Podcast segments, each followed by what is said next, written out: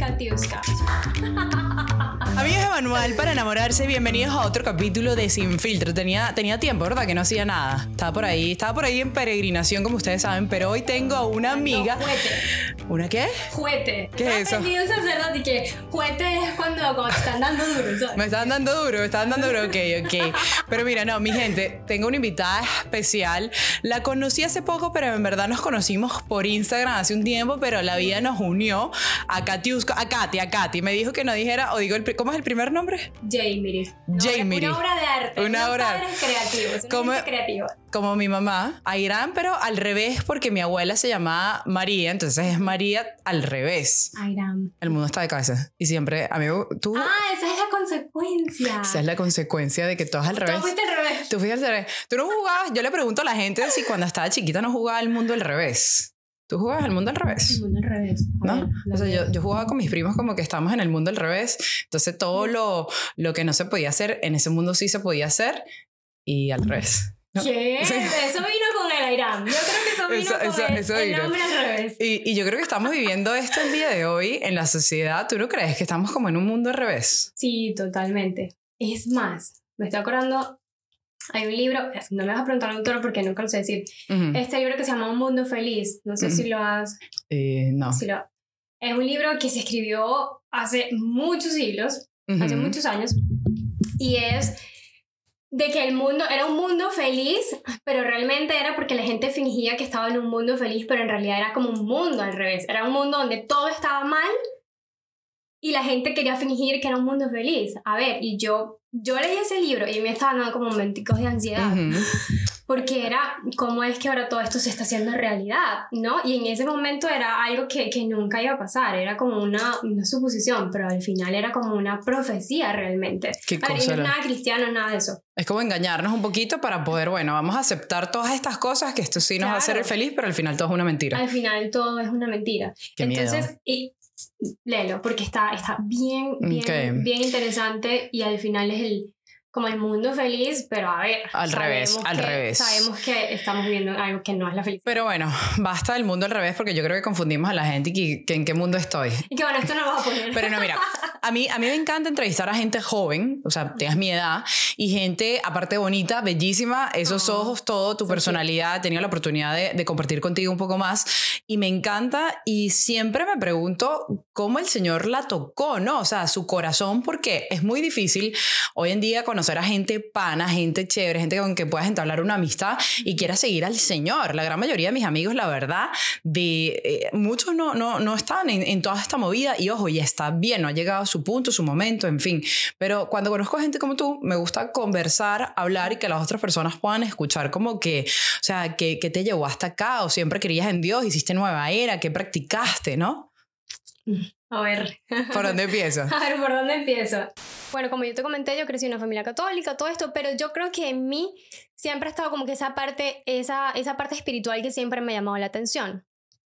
Y obviamente, como en esa búsqueda, a pesar de que estuve en un colegio católico, en un colegio de monjas, no, no podía, como que esa información no bajaba realmente, como que no bajaba en mi Se quedó en corazón. la nebulosa. Sí, allá. nunca bajó. O sea, era muy difícil, era muy difícil como crear. No llegaba, no corazón, llegaba, no pues. llegaba.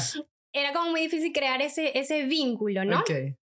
Y, y claro, uno decía, no, Dios, Dios, Dios, pero no entendía, Eucaristía no entendía, el Santísimo no entendía, no entendía nada de eso. Claro, es que se da, pero ¿y te caían bien las monjas del colegio? Sí, sí, sí, había unas Sí. que súper divertidas y cantaban O sea, y tú eres, de la, tú eres de, la, de, de la, de la camada que le caían bien las monjas porque yo he entrevistado a otra gente y no. No, no, no, sí, sí, sí, eran, Ok, eran ok, lindas, ok. eran lindas y tenían una energía, había una Sor que le decíamos Sor Bonita porque era tan linda, Ujú. en fin. Entonces, en ese proceso de, de esa búsqueda de, de espiritual, eh, obviamente, como todo, siempre nos vamos a eso que, que suena más cool, a eso que tiene más marketing, a eso que, porque, a ver, si, si a eso vamos, Jesús es como, no es un nombre que, que nos hace mucho clic, ¿no? Lo vemos como algo retrógrado. Sí, entonces esto de la fe católica como que no me, no, no me encajaba, ¿no? Entonces, bueno, obviamente empecé a hacer yoga y el yoga te lleva a otra cosa y esa otra cosa te lleva a los chakras y esos chakras te llevan los mantras y los mantras y, ¿Y te los alinearon los chakras o colores. te dejaron desalinear? Yo creo que me dejaron desbarabutada. Sí, sí, sí, Entonces, sí. Claro, o sea, es, es una búsqueda constante y como que una cosa te lleva a la otra y te lleva a la otra y te lleva a la otra y es algo que nunca va a parar. Claro.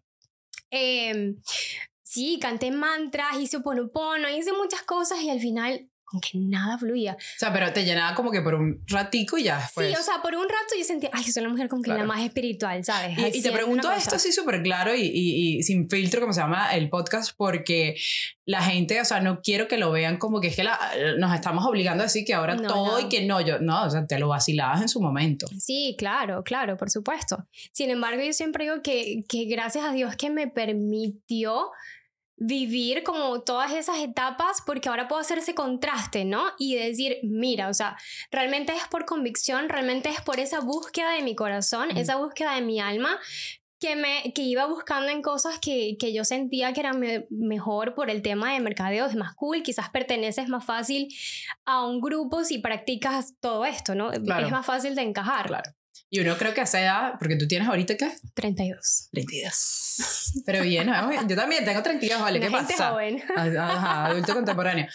Que uno también, cuando está en esa edad, o sea, ahorita tienes 32, pero me imagino que en esa edad, ponte, que empiezas a los 20, 21, 22, 23, uno cuando es joven quiere es pertenecer a algo. La Claro. gente se lo olvida cuando ya está mayor y Claro. ay, entonces nos metemos en el papel de juzgar a la gente Ujú. joven.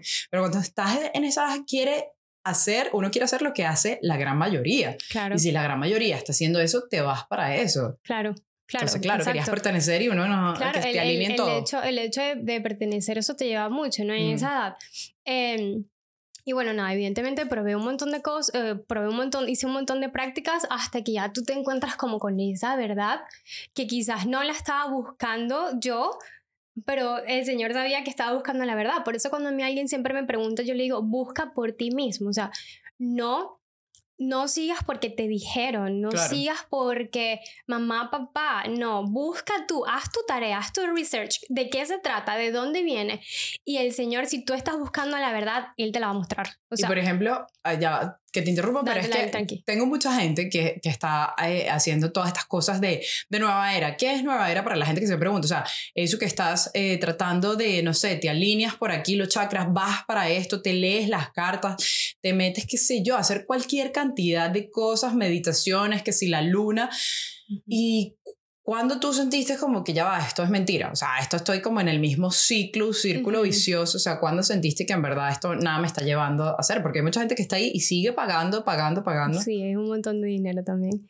Eh, a ver, yo pasé por una etapa muy fuerte en mis 20 años, más o menos, y como te digo, yo no lo estaba buscando a Dios, yo no lo estaba buscando como tal, pero un día me llega una invitación, en, yo, yo, yo, un tiempo estuvo muy fuerte, tenía mucha ansiedad, era muy, muy movido.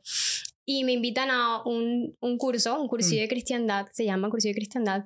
Yo voy a cursillo de cristiandad, ahí es una formación muy intensa, o sea, no es tanto como retiro, pero sí es mucha formación Mm. de conocer tu fe, conocer tu fe. Es muy, muy importante conocer la fe. Y yo en ese momento tuve un encuentro muy profundo con el Señor y fue como que, "Ah, esto era lo que siempre había estado buscando, ¿no? Y, y como que se te abre un mundo nuevo y es como un mundo así con mucho color, Ujú. ¿no? Hay algo que, que a mí me marcó mucho que le escuchaba a un compañero y él decía, ya no te ves en el problema, te ves en la solución. Ya no te ves revuelto aquí, sino que te- él te permite ir un poquito más arriba y ver la solución. Y, y es justamente eso, o sea, ya no te ves envuelto en, ese, en esa turbulencia, sino que él te permite subir, ok, veamos todo desde acá, a ver qué podemos hacer. Entonces, eh, nada, yo tuve mi primer encuentro con el Señor y fui muy activa, muy involucrada en la iglesia y era algo que yo te comentaba hace rato. Hay un momento que nosotros los católicos, y yo siento que los católicos somos los primeros que nos tenemos que rescatar y los primeros que tenemos que volver la mirada a la fe de verdad porque nos quedamos en un punto súper superficial y no vamos a profundidad A trascender. a trascender. Y hay una reflexión de, de esta de la oveja perdida, ¿no? Ujú. que un sacerdote hace que a mí me Ujú. encanta. Y dice, el, cuando el Señor va a buscar esa oveja perdida, no es que, que iba con el mundo, quizás estaba dentro de la iglesia, pero despertó y dijo, a ver, yo estoy aquí, Claro. tengo años A, espiritualmente a nosotros igual. nadie nos dijo dónde estaba la oveja. ¿A nosotros qué? Él no, no dice dónde está la oveja, pues, lo que toca decir. Claro. Esa oveja podía estar en tu casa. Exactamente. O en la Él puede mía. estar ahí totalmente. Y- no, y es- busquemos a la oveja. rescatemos la oveja. Tal cual. Y entonces es como que ese despertar de esa oveja que dice, uff, gracias a Dios, mamita, estabas metida también en la iglesia súper, pero no habías despertado esa conciencia. Entonces te lleva a una profundidad mucho mayor, incluso estando dentro de la iglesia. Y como comentaba en el cuento de la Virgen, eh, con el cuento con María, el cuento con la Virgen, agarrar a María fue lo que me hizo ir a profundidad espiritualmente. Porque yo venía muy arriba, muy arriba, de repente, ¡pum! Como te decía, empecé a ver todo mucho mejor. Pero ¿qué pasa? Vas en ese caminar católico y llegas a ese punto en el que te estancas. Te enfrías, te estancas. Sí, te estancas y, y te vuelves otra vez a sumergir en esa rutina, te vuelves a sumergir en, en el mundo. Porque es increíble cómo es de una forma muy sutil. Es de una forma muy sutil como el mundo otra vez te va adormeciendo y te va volviendo así como que uh, te vuelves a dormir, Claro. te duermes, te duermes y de repente empiezas a hacer normales muchas cosas que no son normales. Ese fue mi caso. Era que, ay no, pero la iglesia tan exagerada, ¿cómo van a decir que, no sé, que X? Ahorita no se me viene un ejemplo. Pero ¿cómo van a decir esto? O sea, están pasados Claro, ya claro. después de haber conocido, ¿no? Claro. Entras otra vez a ese, eh, que todo empieza a ser normal, ¿no? Eh, bueno, yo emigro, todo esto, eh, cuando yo emigro me termino a desconectar mucho de la fe y iba a misa de vez en cuando y dejé de entender muchas cosas de la fe, dejé de entender mucho, ojo, y quiero recalcar que yo venía súper activa en mi fe, súper activa en mi parroquia, labor social, temas, muchas cosas, muy fuerte era. Pero que sabes que creo, Katy, que, que uno cuando entra acá, a veces nos enfocamos más en las cosas de Dios que en conocer a Dios como tal. Entonces ahí obviamente sabemos que existe un mal, sabemos que no va a querer que nos acerque. Entonces, si no conocemos a Dios, sino las cosas de Dios, que es como Ujú. parte, o sea, como tú dices, estar activo en una parroquia, hacer, eh, servir en, en retiros de Maús, entonces la gente piensa, ya, no. Entonces cuando pasa algo o lo que sea, te enfrías, el demonio se mete y, y no te acercas a Dios porque en verdad no lo conoces, no, no estábamos enamorados de Dios. Una cosa es conocer a alguien y otra cosa es enamorarse de alguien. ¿Qué tanto estamos enamorados? Porque la gente que se ha enamorado de verdad, tú sabes que tú no te puedes olvidar nunca, o sea, de esa persona siempre va a estar. Entonces, nos hemos tomado el tiempo de conocer a Dios, trascender, y para conocer a Dios hay que hablar con Dios, hay que leer las escrituras, hay que buscar de, de Él, ¿no? Entonces, quizás eso Exacto. nos pasa. y nos- Entonces estabas hablando del punto de quiebre y, y yo, te, yo lo quise llevar hasta este momento porque, ok, yo tuve mi primer punto de quiebre hace 10 años, pero dentro de mi fe tuve otro punto de quiebre. Tuve otro necesidad de despertar. Era como que aquí las cosas no están bien. Aquí no, aquí, a ver, yo me casé, yo me casé por la iglesia, eh, tres años casada, me divorcié y justo ahí fue como ese punto de quiebre. Yo decía, Señor, ¿cómo yo me voy a divorciar si yo venía hablando de ti, yo venía hablando de los sacramentos, ¿cómo hago yo esto? O sea, yo no puedo, yo, no, yo sentía que yo no podía, porque Claro. ¿qué- qué- ¿cómo? Y bueno, me costó mucho, mucho. Aquí hacemos un paréntesis antes que, conoz- antes que sigas para la gente que anda diciendo que como es que eso es pecado, que divorciar, que nulidad matrimonial, lo sabemos, pero pues su caso, cada caso es distinto, ya sabemos todo y entendemos, por favor, la crítica para después, vámonos. Sin prejuicios, sin Eso. prejuicios. Amén. En- entonces, claro, ya tú llegas a ese punto y dices, pero ¿cómo, cómo manejo yo esto? ¿No? ¿Cómo lo hago? Pero yo- eh, la disposición del corazón es demasiado importante. Cuando ya al final yo digo, a ver, si, si Dios me está mirando y Él ve todo este sufrimiento, Él va a querer que yo esté así, pero venga, te casaste por la iglesia, ya para toda la vida, tú muérete en depresión, muérete en la tristeza y de ahí te vas para el cielo porque a ver, yo decía, yo no siento que el amor de Dios quiere que yo esté así, ¿no? Entonces era como esa luz, era esa luz que, que Él te daba. Ojo, y esto no quiero decir que, ay, no, si estás en sufrimiento, divórciate. No, yo hice un montón de cosas para que eso floreciera otra vez, pero evidentemente el matrimonio es algo de dos, tienen que ser las dos personas. Uy, estoy hablando de una cosa como bien personal, pero bueno, nada.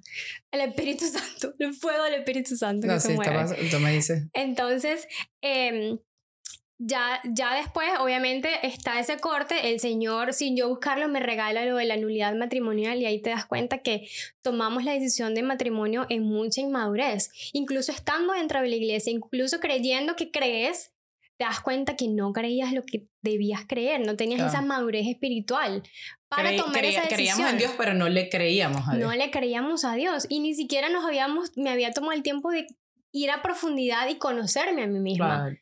Que que nada, ya después de eso hay mucha oración y, aunque no lo sentía, yo hacía esa oración, aunque no la sentía, yo lo hacía y es cuando el Señor me da este regalo como después de cuatro años de yo venir acá a Miami a, a vivir mi vida, quiero vivir cerca de la playa, me quiero relajar, mm. quiero, quiero como que vivir una vida hippie por unos meses, pero el Señor me trae y me dice, ¿sabes qué? Yo te voy a traer por la playa, pero no es eso, yo necesito a ti hacerte una persona nueva. Y tú sabes que una vez que yo vine acá, a mí me quedó mucho en mi corazón, Dios hace nueva todas las cosas. Pero yo decía, Dios hace nueva todas las cosas. Y me resonaba mucho, ¿no? Eso fue en septiembre que yo escuché esa frase. Y cuando yo vengo estos tres meses acá, que el Señor me regala esta unidad de cuidados intensivos espirituales, entendí lo que Él me quiso decir. El yo hago nuevas todas las cosas, pero necesito que tú me entregues tu voluntad. Claro. Necesito que tú vayas a la profundidad. Los dos panes. Necesito que tú vayas a la profundidad. ¿Y cómo fui yo a la profundidad? Obviamente no fue por mí. A mí me faltaba María. Y justo cuando yo asumo a María en mi vida, que yo, que yo te comentaba, yo asumo a María, asumo a Jesús, asumo como otra parte de Jesús porque yo tenía a Jesús, pero me faltaba una parte de Jesús que era María. totalmente. Cuando fue como un imán, fue como que Jesús y ¡pum! María, ok. Asumí a Jesús por completo, me faltaba María, imposible. Claro, no podemos sin la suegra, o sea, es como que tú estés con un esposo y, y, la suegra te cae demasiado mal. Si eso está así, entonces siempre va a haber roces, siempre, va a haber un choque, como que tú te casas con la familia y lo mismo, nos casábamos con la mamá de Jesús también, o sea, es así. Asumimos a claro, es verdad, eso era lo que yo decía. A ver, es que si yo tengo un amigo y yo quiero tener una amistad más cercana con ese amigo, yo le digo, preséntame a tu mamá y preséntame, y preséntame a tus hermanos para ver, voy a conocer a tus hermanos. Era lo mismo, yo decía, claro, ¿cómo voy a conocer yo a Jesús si no conozco a María, que es la mamá? Qué brutal, me encanta porque a mí me acaba de pasar eso mismo, me fascina. Y es, es, es, es una cosa que, que te abraza el alma, te abraza el alma, pero necesitamos es un corazón dispuesto, si no hay un corazón dispuesto, va a ser muy difícil. Entonces cuando María me toma y me lleva a esa profundidad, que fue acá en Miami, que fue de enfrentarme a cosas verdaderamente profundas, y yo decía, Señor, tú no me podías, no me podías sanar porque me faltaba María.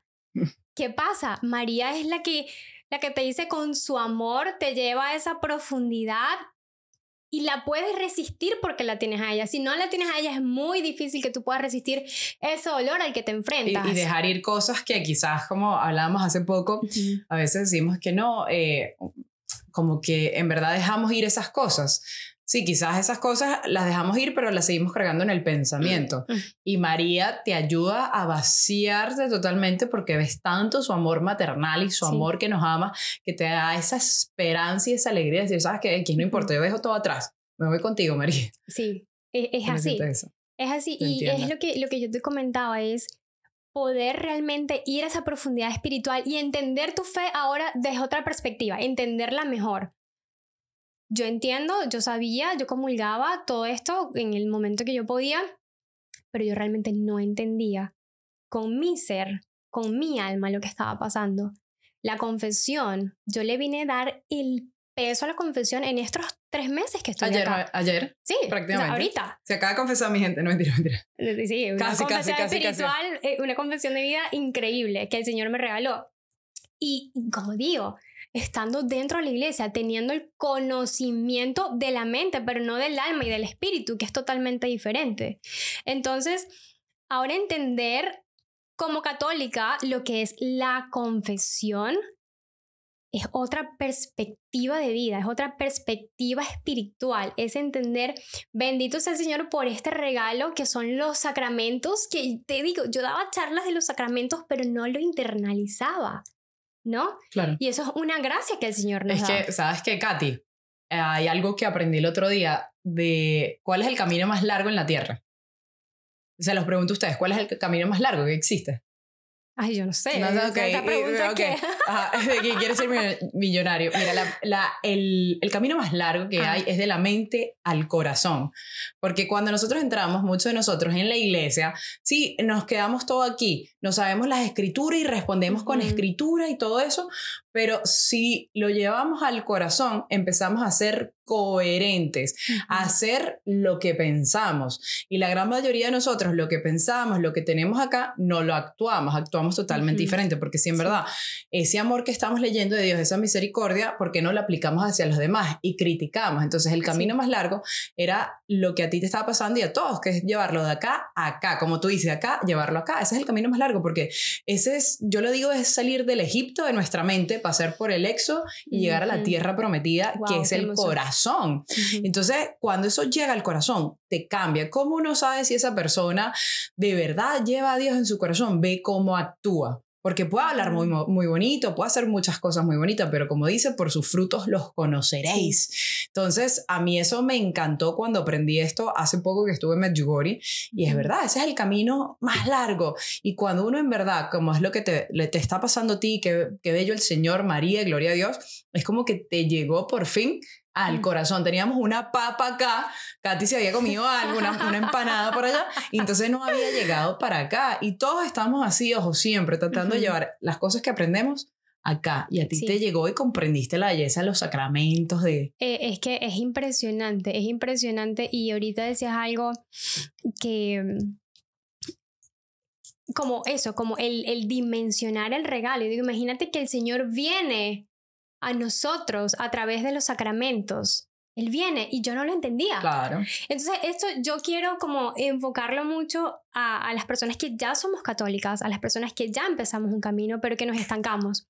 Pero nos estancamos es porque dejamos de conocer a Jesús, porque decidimos, nos empezamos a enfriar y viene este que, que se llama adormecimiento de conciencia, en el que empiezas a tomar muchas cosas por eso es normal, no debería ser así, está muy exagerado, no sé qué, pero no, no está muy exagerado, es así. Y cuando tú te regalas esa confesión, tienes como una mayor claridad. Se te caen las escamas de los ojos, como le decían a San Pablo. Se te empieza a caer y, y entiendes mejor tu fe. yo, yo, de verdad que es algo que a mí me suena mucho en mi corazón y es porque, porque ya yo lo viví y es si tú te consideras católico, yo creo que ese es uno de los mayores riesgos de los católicos. Creemos que ya creemos. Y no es así.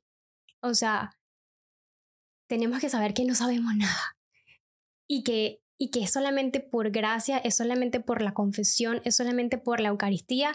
A ver, yo no, Eucaristía diaria, no, hay que ver. Ahora entiendo lo que es la Eucaristía diaria y digo, dame la gracia de ir todos los días a Eucaristía. Dame la gracia de poder adorarte todos los días, porque es ahí el inicio de la vida. Pero qué belleza, porque el Señor te, te regaló eso, esa, esa gracia de poder ver, porque ¿cómo entender, y lo dice en la Biblia, las cosas de Dios si no es con una mente del Espíritu Santo. Es muy difícil, o sea, y tú empezaste tu, tu podcast, Katy, diciendo que tú estás buscando esa verdad. Y el Señor ah, empezaste a caminar tu propio exo, a salir, a salir, a seguir buscando y de repente, boom, te regala eso que llaman ciencia infusa, que es como un rayo de luz, como un segundo cuando el Señor se le aparece a la Magdalena de que resucitó así un segundo pan. Y ella entendió todo, wow, es que en verdad él resucitó, subió, bajó, ¿sabes? Y eso es lo que pasa. Y cuando eso te pasa, uno se convierte en esta euforia que se siente, esa pasión que tú sientes, porque es como dices, wow, comprendí. Y sin embargo, o sea, qué chévere que lo dices, que saber que aunque el Señor te haya regalado eso, saber que no sabemos nada, porque es que somos, no, no somos inmunes a la tentación y de saber que aunque uno vaya aprendiendo y esto, siempre hay que bajar la cabeza con humildad y saber que uno no sabe nada. Sí, total. Yo te quiero comentar algo de que, eh, a ver, el, el Señor me regaló una personalidad donde soy muy optimista, yo soy muy entusiasta, siempre soy como que como mm. que la alegre, ¿no? La alegre en casa. Como ahí, una, una, cosa, una cosa mm, chévere. Entonces, pero yo me daba cuenta que tenía muchos focos, ¿no? De repente un foco por allá de un mal humor que, mm, ¿de dónde viene esto? Pero como que era un mal humor que me salía. Y de repente yo soy muy expresiva. De repente como que una cara, alguien me hablaba y es una cara bien odiosa, una cara bien pesada. Entonces había muchos focos en mí decía, pero es que ¿de dónde viene esto? ¿De dónde viene esto? ¿De dónde viene esto? Y cuando tú se lo entregas, Señor, dice, o sea, haz lo que tú quieras, porque yo no entiendo, porque yo soy así. De repente, una gente que está desanimada, claro. Y el Señor me ha ido mostrando que era eso, me faltaba la disposición del corazón para el poder sanar. Porque es que yo lo tenía acá, yo decía, o sea, yo tenía como un agua estancada y esa agua se estaba pudriendo. y esos focos que salían de mal humor, de soberbia, no sé qué, era esa agua que yo no había dejado que drenara.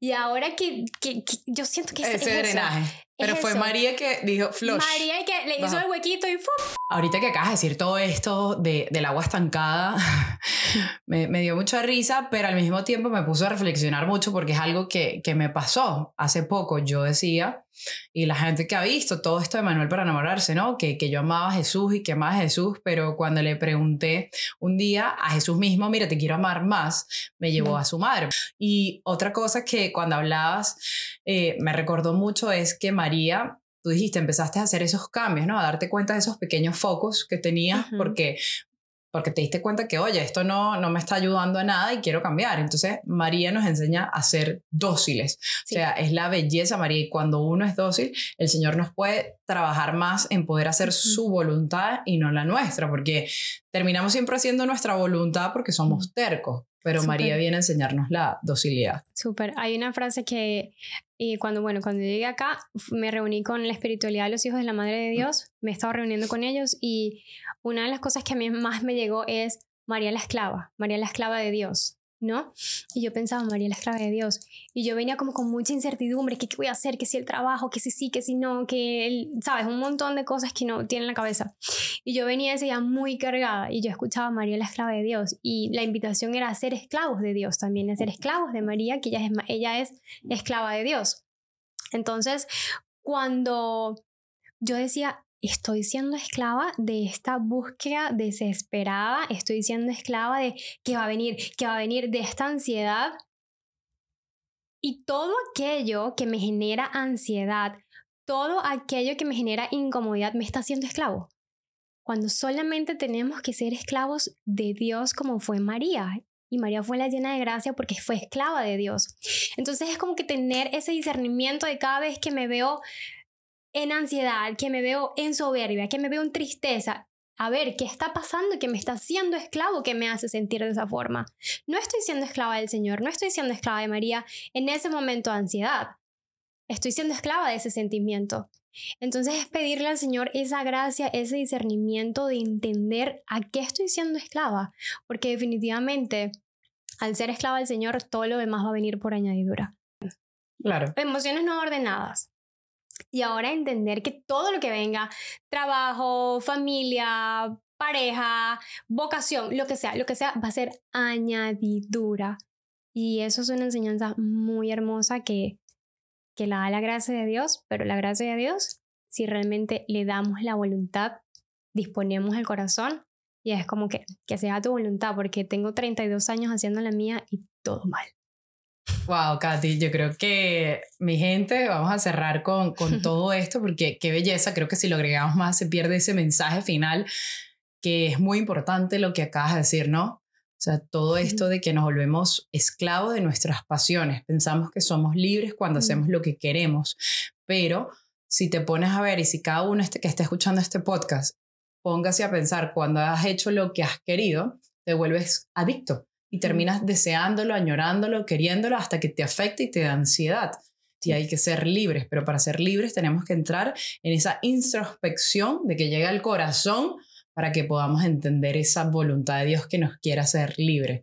De verdad que, Katy, muchísimas gracias por tomarte el tiempo y aparte de abrir tu corazón, porque no es fácil, mi gente, estar aquí sentado, aunque no me ven porque la cámara se paró, pero poder hablar de este tipo de cosas y poner el corazón, ¿no? Aquí al aire ante muchas personas que ven este video, pero creo que llévense ese mensaje, trascender, fue una de las palabras que me quedó para que podamos enamorarnos de ese Dios maravilloso. Así que... Y que todo es amor, a ver, todo es gracia y estamos acá no por nosotros, estamos acá que si esto puede ayudar un poquito a que tú